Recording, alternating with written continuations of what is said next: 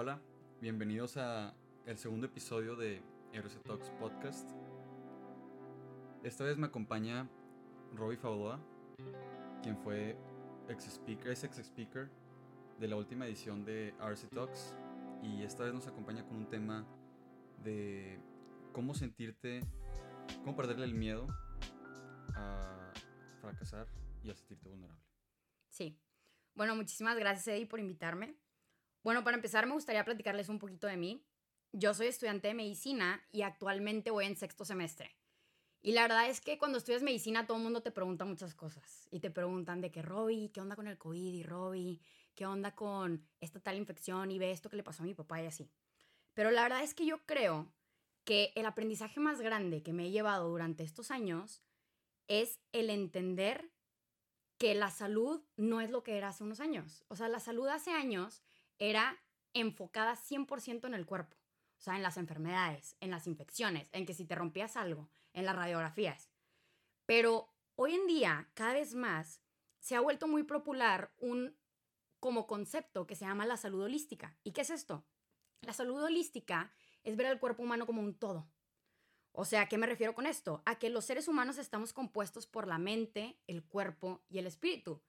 Es como si yo te digo ahorita, Eddie, a ver, bueno, saca tu espíritu de tu cuerpo y nos vamos a poner a platicar. ¿Qué me dirías? Que pues no. Pues no, no, se puede, ¿no? No. Entonces, así como no se puede separar esto, tampoco podemos separar nuestros sentimientos de nuestro cuerpo. Es como cuando a nosotros nos da un bajón, ¿no? Típico domingo de bajón y te sientes triste. ¿Y qué es lo que te pasa? ¿Qué te pasa si tienes un típico domingo de bajón? No, pues no tienes ganas de hacer nada, quieres estar tirado en tu casa. Exacto. O si intentas hacer cosas, las haces con flojera, de que... Exacto, no te dan ganas ni de comer, casi casi. O luego quieres hacer la tarea y te sale todo mal porque no te puedes concentrar. Sí. Entonces esto es porque nuestros sentimientos influyen muchísimo en nuestro cuerpo.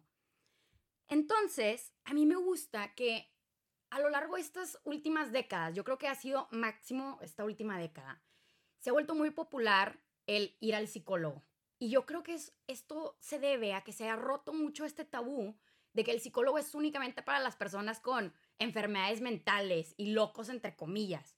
O sea, piensas en el psicólogo y no sé tú, pero yo pensaba en las típicas cuatro paredes blancas Sí. donde no se ve para afuera. Sí, con el traje ese blanco que te amarra, como un, una house de que... Exacto. O sea, pensabas en el psicólogo y decías de que, híjole, ¿a quién me voy a topar ahí? De seguro va a salir uno, sí, de que uno esquizofrénico mientras que yo voy entrando. Y pues no. O sea, así como nosotros por el COVID hemos aprendido a que todos los días tenemos que cuidar nuestro cuerpo y ponerle atención a si nos sentimos mal, que si tienes tos, que si tienes calentura, yo creo que eso también deberíamos de hacer con la salud mental, ¿no? Saber cómo te sientes tú día con día para que tu cuerpo también se sienta bien. Sí, darle el, val- el valor que realmente debería tener. que merece, exacto. Entonces, hace un año yo empecé a leer un libro que se llama The Gifts of Imperfection. Este libro lo escribió una autora muy importante que se llama Brené Brown. Y pues bueno, esta autora sacó su libro en el 2010 y desde ahí ha hecho demasiado revuelo.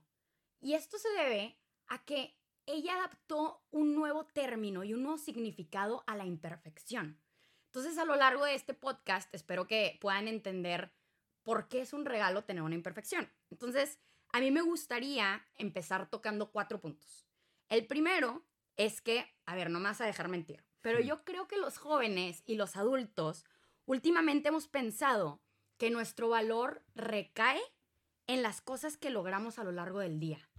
Como por ejemplo, las personas que hacen un maratón se sienten lo máximo. ¿no? Las personas que les dan anillo o las personas que tienen un trabajo nuevo. Y mira, si nos ponemos a pensar, si ves Instagram, ¿qué es lo que la gente publica? Puros logros o pu- puras cosas... Exacto. Sí, así, puros logros. O sea, me gané este premio, o híjole, ya tengo novio, o oye, me dieron este trabajo. De que me fui a X viaje. y así. Exacto, 100%. ¿Y por qué nadie publica las cosas malas? ¿Por qué nadie pone, hoy me peleé con mi amiga? ¿Por qué nadie pone, híjole, corté con mi novio? ¿Por qué nadie pone, chin, no me aceptaron en el trabajo? Pues porque creemos que nuestro valor recae en nuestros logros. Y a mí aquí me gustaría contar una experiencia personal, que cuando yo estaba en secundaria estaba en el Colegio Himalaya. Para los que no sepan, el Colegio Himalaya es un colegio de la red de legionarios. Y pues ya, ellos tenían una costumbre de que en tercero de secundaria, o sea, nuestro último año, porque el Himalaya ya no tiene prepa, se hacía una obra musical, tipo la del Bachi. Como la del bache, sí. Super low production a comparación de la del Bachi, pero sí. Y era el sueño de todas las niñas, porque los niños, yo creo que también, pero lo ocultaban muy bien, salir en esa hora, ¿no? Entonces, la verdad yo considero que tengo algunas cosas buenas, pero saber bailar no es una de ellas. Entonces yo sabía que bailando ni de chiste iba a quedar. Yo tenía que actuar. Y yo me obsesioné con la idea de que tenía que quedar con un papel porque si no, no iba a quedar en la hora. Y años después me pongo a pensar y digo, híjole, o sea, es que la razón por la que yo quería estar en esa hora no era porque yo quería tener un papel o porque yo quería salir. Era porque yo me sentía valiosa logrando eso. O al revés, yo me sentía menos valiosa no estando en la obra. Entonces yo ahorita me pongo a pensar y digo, híjole, ¿qué hubiera pasado si yo no hubiera quedado en la obra? O sea, gracias a Dios sí quedé, pero ¿qué hubiera pasado si no lo hubiera hecho? O sea, ¿por qué yo pensaba que estar ahí me iba a ser más o menos valioso? Porque yo basaba ese valor que tengo en los logros que yo tenía. ¿A ti te ha pasado algo así o no? Sí, 100% me han pasado cosas así. Eh, con, con el básquet, yo todo el tiempo, de todo el irlandés y toda la prepa, estaba de que, no, pues tengo que ganarle esta, la, la copa, la liga, el torneo de la amistad. Aunque nunca gané un torneo de la amistad, pero siempre, siempre estaba. Dilo sin llorar ahora. pero sí, o sea, siempre estaba centrado con eso y. Y como que pensando que, o sea, si no lo gano. No. Sí, de que no era valioso. Ajá, mm, sí, o sea, y al final, cuando no gané ni un torneo de amistad, sí me di cuenta de algo así, de lo que estás diciendo. O sea, sí, sí, sí entiendo lo que... Y lo también, digo, los niños tienen algo que es como un premio, ¿no? De que el mejor jugador de básquet o de soccer o de no sé qué. Sí, Te lo sacaste, ¿no? sí, me sé, sí, ahí me colgaron el- la camisa en el gimnasio. Que Y también eso era algo que yo siempre quise. Exacto. Entonces te sentiste súper valioso, ¿no? Cuando te la colgaron. Sí. Exacto. Entonces, ¿qué onda que los chavos tendemos a hacer eso, no? O sea, la verdad me llama muchísimo la atención.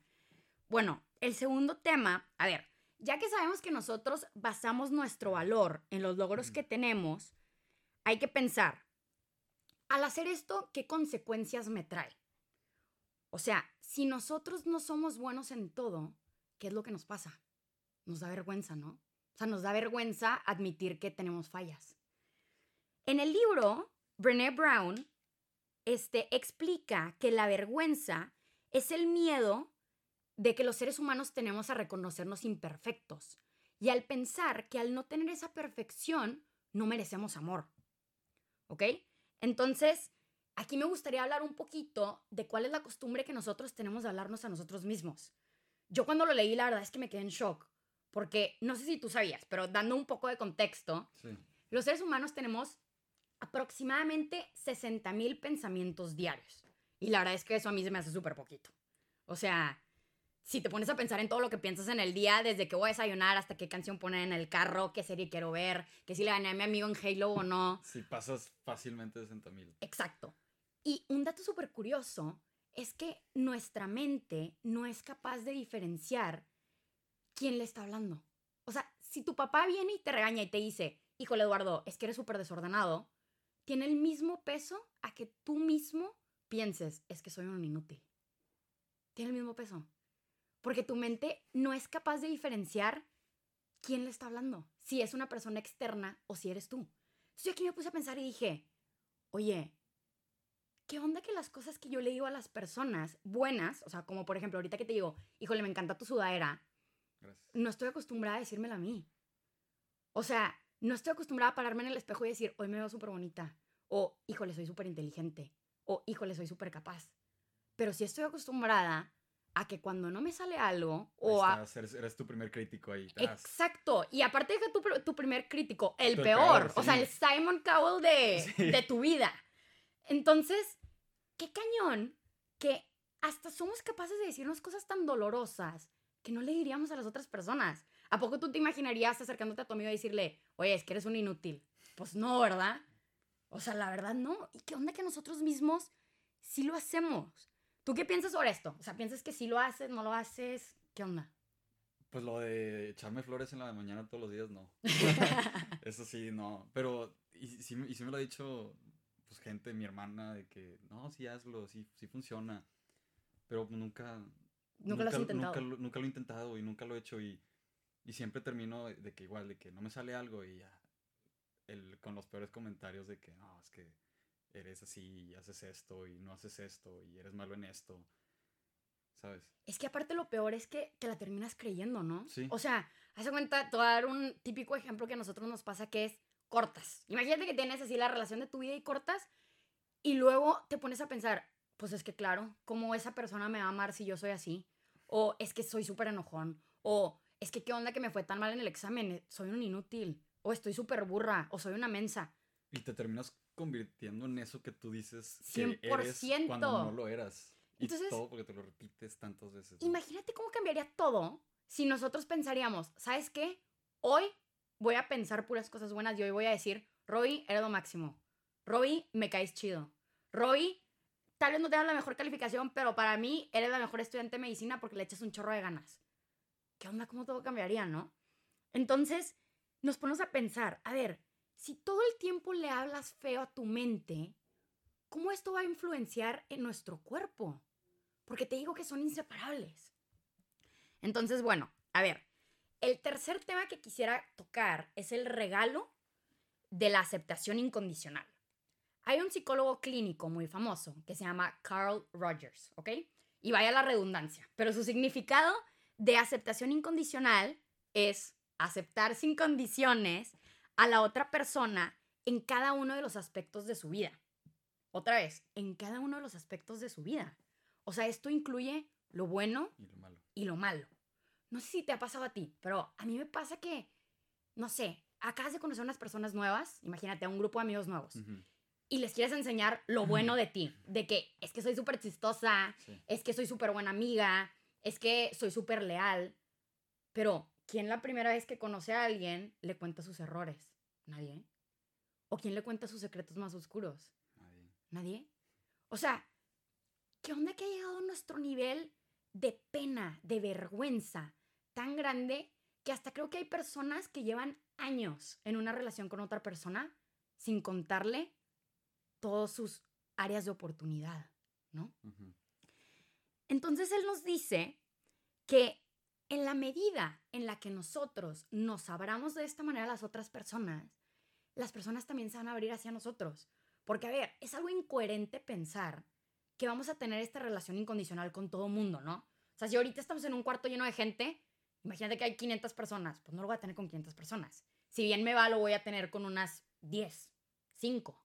5. Exacto. Con tu familia, con tu pareja, con tus amigos y con todos los amigos, ¿eh? O sea, no creas que todos los que van a las salitas del martes y esas cosas. No, o sea, bien contados con la palma de la mano. Exacto.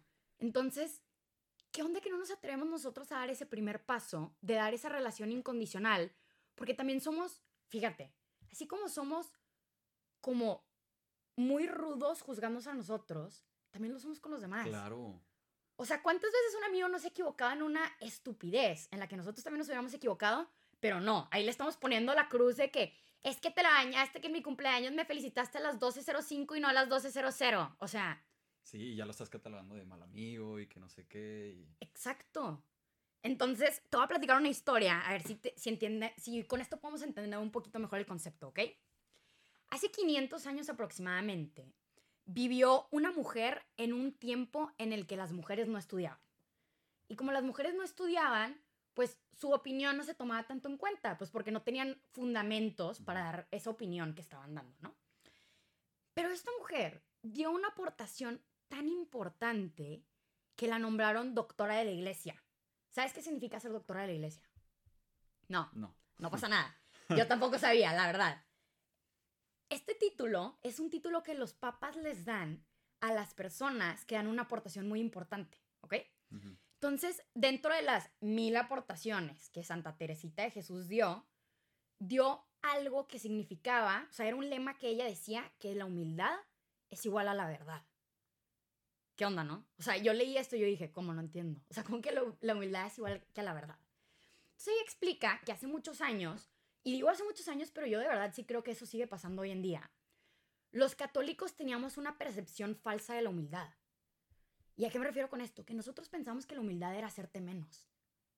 Que la humildad era tú decir, es que no soy perfecto y no soy bueno para nada y soy un inútil y no hago algo bien. Y digo, sí, no somos perfectos, en efecto, ¿no? De eso se trata este podcast. Pero, ¿por qué hacemos eso? Algo tenemos que tener bien, ¿no? O sea, perfectos no somos, pero cualidades sí tenemos. Entonces ella nos dice que la humildad es igual a la verdad, porque la humildad es tener la libertad y la capacidad de saber diferenciar para qué somos buenos y para qué no somos buenos. O sea, yo te puedo decir ahorita, por ejemplo, híjole, es que yo soy una persona súper dedicada, pero la verdad es que soy muy impaciente. Pero tengo la humildad de reconocer que soy impaciente. O sea, vivo en la verdad de que soy impaciente. Sí, es como que vivir en, en tu verdad. O sea, no en tu verdad, pero en verdad de quién eres. Exacto. O sea, no estar poniendo... Ni más ni menos. Ni más ni menos, ni... Sí, o sea, no, no estar poniendo barreras de que, no, yo soy así, yo soy así, y no estar, estar negando totalmente una parte tuya. Exacto. O sea, es no ponerte ni más, pero ni tampoco menos. O sea, ¿por qué nos hacemos chiquitos? ¿Por qué si necesitamos tener tanto autoestima y autoconocimiento, nosotros mismos nos estamos diciendo, es que no eres suficiente o es que no eres lo máximo? Pues no, ¿verdad? Entonces, ella nos platicaba de que, lo que yo te platicaba hace poquito, que en la medida en la que tú aceptas a una persona toda su historia, lo bueno y lo malo, tú vas a fundamentar a que esas personas acepten lo mismo tuyo de regreso. Porque, a ver, vamos a poner un ejemplo. Imagínate que tú estás en el salón, ¿no? ¿Qué clase tuviste hoy? Cálculo. Cálculo. Ok, estás en cálculo. Y el maestro está explicando el... Bueno, dime qué tema viste, porque no quiero regarla aquí y decir un tema que no es de cálculo. Bueno, estamos viendo logaritmos. Ok, logaritmos. Perfecto. Sí, imagínate que ya llega el maestro 30 minutos explicando y tú dices, híjole, no estoy entendiendo nada. O sea, de verdad lleva 30 minutos, me perdí desde que dijo la primera palabra. Pues así estaba hoy yo, así estaba. Eh, yo también, Sí. literal, yo también en la mañana.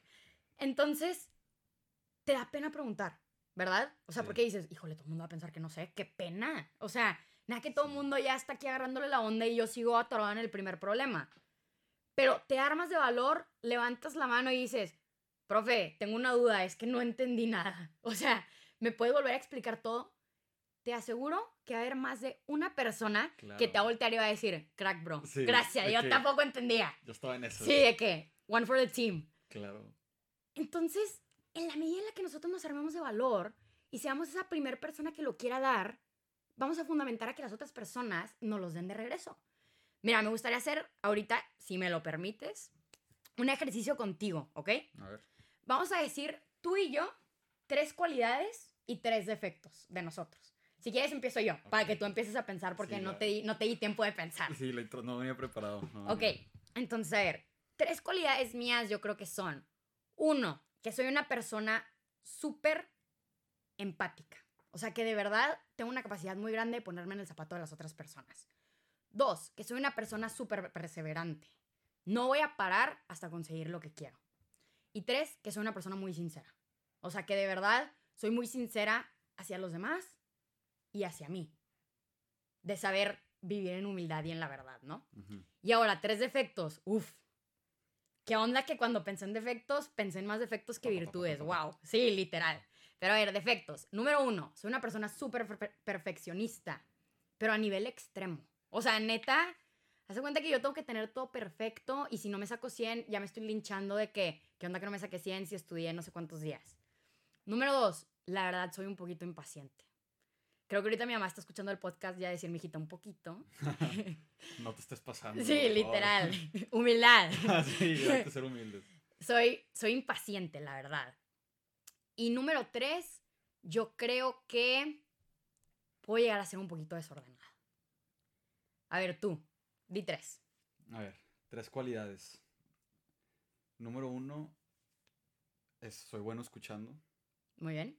Me me gusta escuchar a las Qué bueno, ¿no? Si no, el podcast. Sí, ya. sí, no estaría aquí. Número dos, soy dedicado a lo que realmente me gusta. Muy bien. Y número tres, o sea, sé reconocer cuando no estoy cómodo en una situación. Súper valioso eso. Muy bien. Y bueno, de defectos, Uno, va a sonar un poco contradictorio con el de que soy dedicado, pero me desanimo muy rápido. ¿Ok? Eh, dos, no soy organizado. Yo tampoco. Para nada. O sea, sí soy las personas menos organizadas. Ahorita me está comiendo el semestre porque no me puedo organizar. Y número tres, me distraigo demasiado fácil. Ok, Y- yo pero, también. pero me distraigo de lo que tengo que hacer. O sea, ten- tengo cosas que hacer, tengo la lista.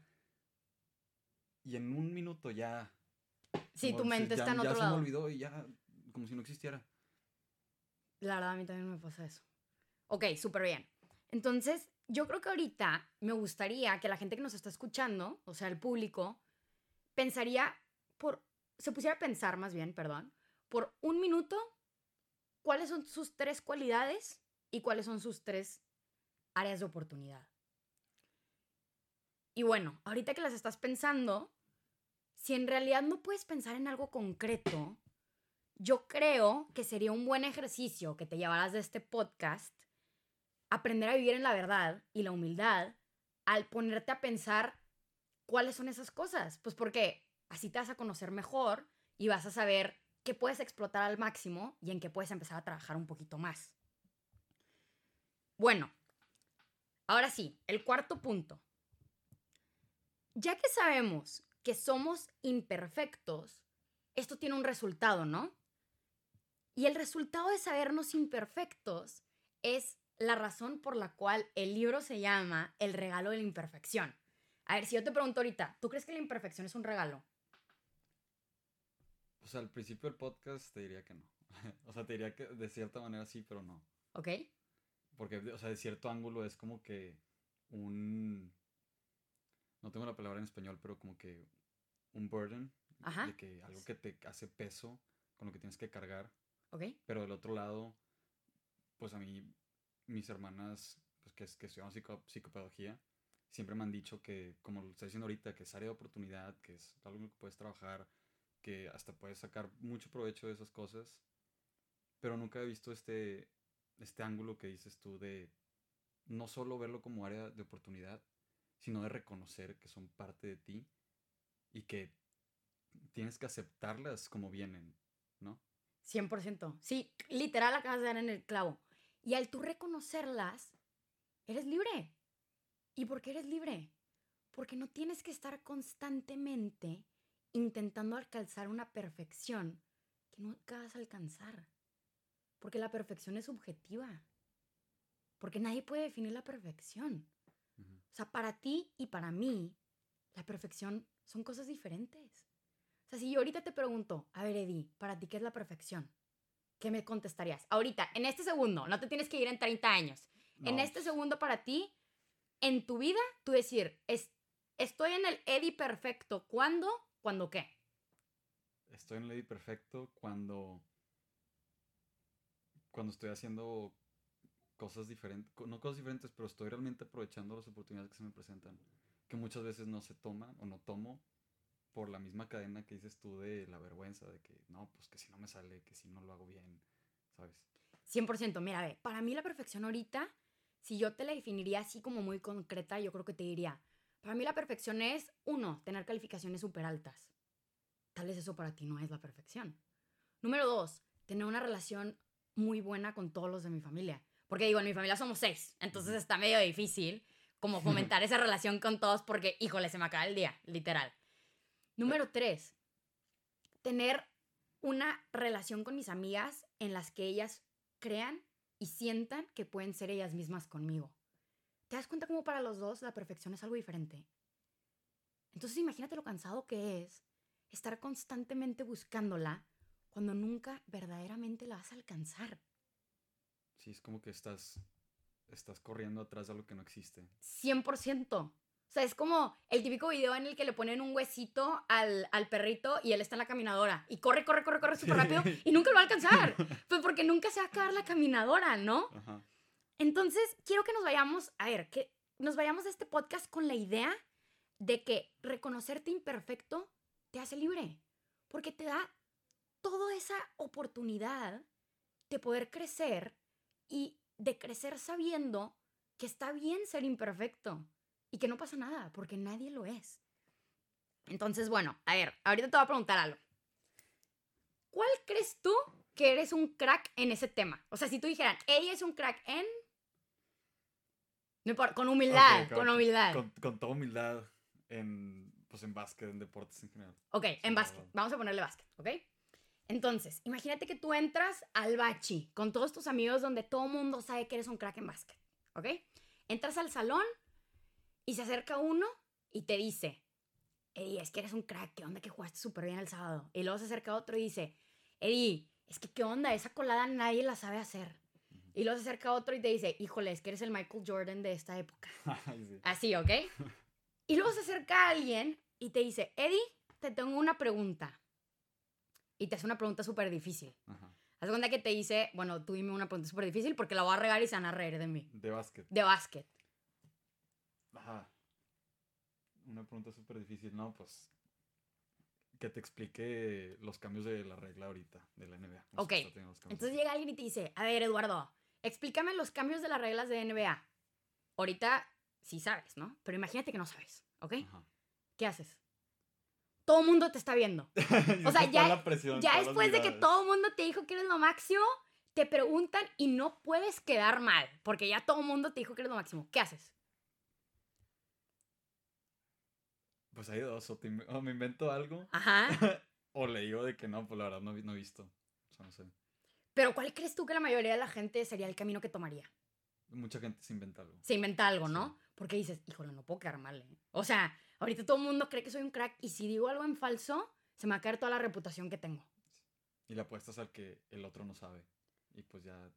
Exacto. Ajá. Cuando en realidad la respuesta es tan sencilla como cuatro letras. No sé. No sé. ¿Por qué nos cuesta tanto a los humanos aceptar que no sabemos algo? Es obvio que no vamos a saber algo. O sea, yo estudio medicina, tú estudias, ¿qué estudias? Merca. Tú estudias merca, ok. Imagínate que ahorita yo te pongo a nombrar todas, todos los huesos del cráneo, ¿sabes? Ah, yo te iba a decir los del cuerpo, pues me sé, me sabía, sí lo sabía, pero no. si te vas a poner a inventar de Te que pasaste son los del ca- no. todos los huesos del cráneo, ¿sabes? No. no. A ver, ahora tú pregúntame algo de merca. Eh, pues, ¿cómo sacar el. Este. El límite de. Ah, ahorita. no- No sé, el el límite de. De ingreso. Ok, De costos. pues no, tampoco sé. O sea, no sé.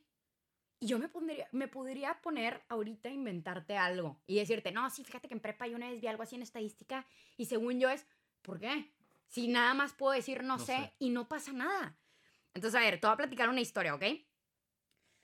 Hace unos años, mi papá tuvo un problema muy fuerte de circulación, ¿ok?